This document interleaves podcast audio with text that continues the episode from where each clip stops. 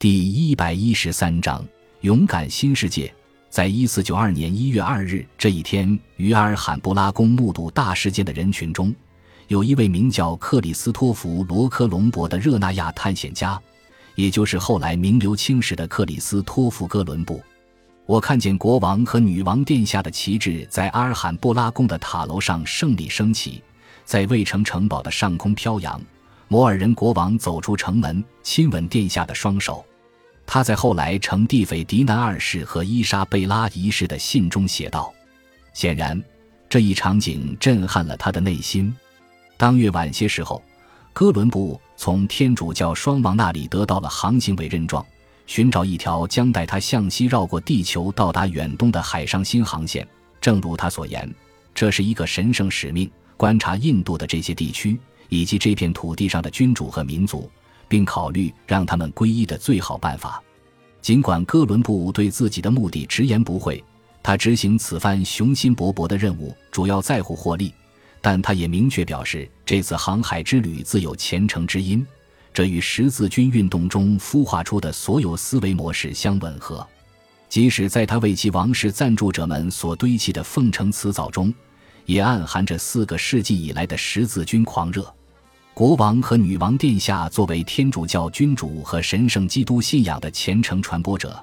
自始至终就是穆罕默德之教派以及所有偶像崇拜和异端邪说的天敌。在一四九二年五月十二日星期六这一天，阿尔罕布拉宫落入基督徒之手的五个月之后，哥伦布从格拉纳达扬帆起航，先是按照海图向南驶向加那利群岛。然后于八月三日毅然进入大西洋。他在一四九三年三月四日这一天回来了，其麾下船只穿过一场无情风暴的最后一阵狂风后蹒跚返乡，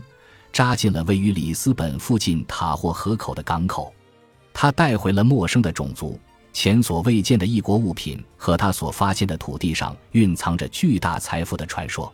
那里可供夺取的香料。黄金和奴隶的数量之多，几乎让他无法描述。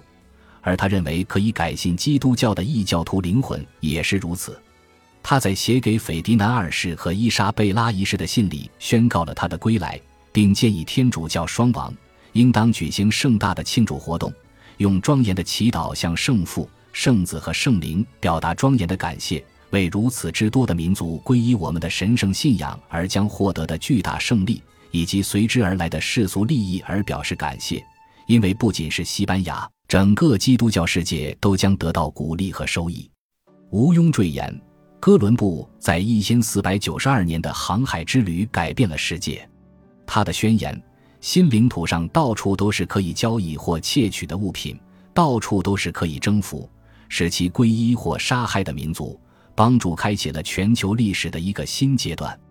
哥伦布之后。欧洲的未来出路在于西方，而非东方。